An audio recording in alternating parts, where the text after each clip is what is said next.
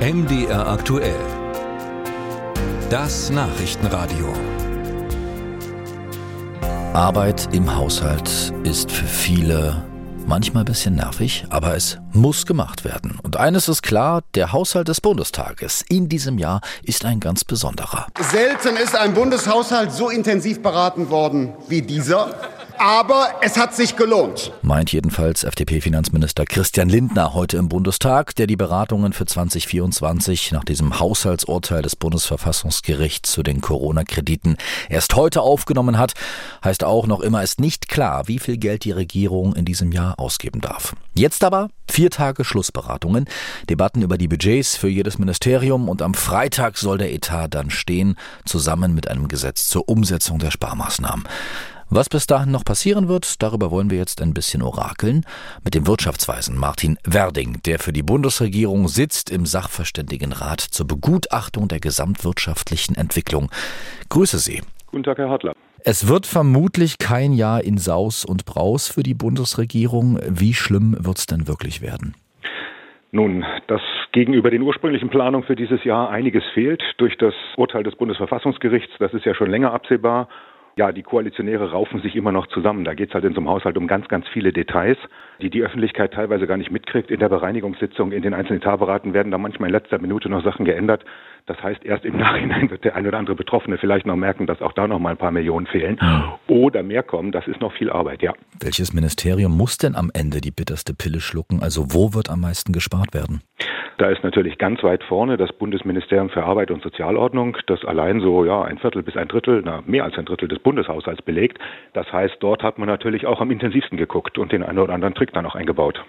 Das Grundgerüst für den Haushalt 2024 steht ja schon im Grunde. Mhm. Geplant sind Ausgaben genau. in Höhe von knapp 477 Milliarden Euro. Ich äh, skizziere das mal kurz. Das sind sogar fast 20 Milliarden Euro mehr als vergangenes Jahr. Dafür nimmt der Bund mit 39 Milliarden so viel Kredite auf, wie es laut Schuldenbremse gerade noch zulässig ist. Dazu eine milliardenschwere Rücklage aus dem vergangenen Jahr, die mhm. aufgebraucht wird. Äh, Steuer für Flugtickets steigt, Subventionen für Agrardiesel werden schrittweise gestrichen. Stört Sie an diesem Paket irgendetwas als Wirtschaftsweise? So in den ganz groben Zügen erstmal nicht. Man sollte wirklich zur Kenntnis nehmen, der Bund gibt mehr aus als in der Vergangenheit. Das heißt, wer jetzt sagt, wir erleben gerade eine Sparorgie, einen Einstieg in Austerität oder ähnliches, der übertreibt dann doch sehr. Und gleichzeitig natürlich waren die Planungen noch ein bisschen anders, weil man dachte, es gibt noch mehr Geld äh, aus der Krisenzeit, dass man dieses Jahr nochmal einsetzen kann. Da sind natürlich dann die neuen Rahmenbedingungen nach dem Verfassungsgerichtsurteil schon auch ein bisschen arg eng, denn man muss umstrukturieren jetzt.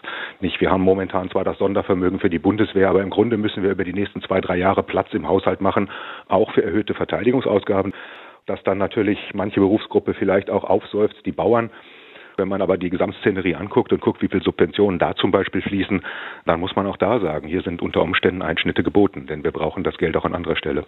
Am Ende ist das, was wir hier besprechen, mit Blick auf den Haushalt dieses Jahr sehr komplex. Was, was halten Sie denn grundsätzlich davon, wenn wir perspektivisch gar nicht so komplex denken? Also zum Beispiel äh, wie die USA. Die haben eine Gesamtverschuldung von inzwischen läppischen 33 Billionen Dollar und machen verlässlich jedes Jahr neue Schulden. Wäre das nicht mit Abstand die beste Option für Deutschland? Oder glauben Sie nach wie vor, äh, Herr Werding, ganz fest an die Schuldenbremse, auch in diesem Jahr?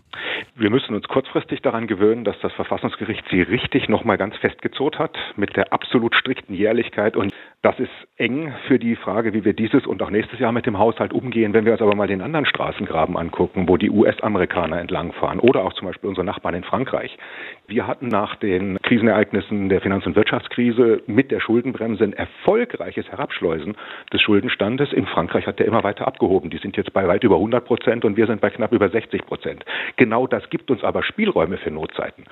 Und wir haben ja ein paar Langfristthemen wie demografische Alterung und die Sozialausgaben in 20 Jahren draußen. Die Schuldenbremse in exakt derselben Form wie bisher. Wir können da auf Sicht sicherlich das eine oder andere ändern, aber Vorsicht sollten wir walten lassen. Und wenn sowas passiert, was ja sein kann, wie dass Deutschland im Verlaufe dieses Jahres zum Beispiel mehr Geld bezahlen muss für die Unterstützung beispielsweise der Ukraine, weil zum Beispiel US-Hilfen ausfallen, müssen wir dann den kompletten Haushalt nochmal ganz neu denken?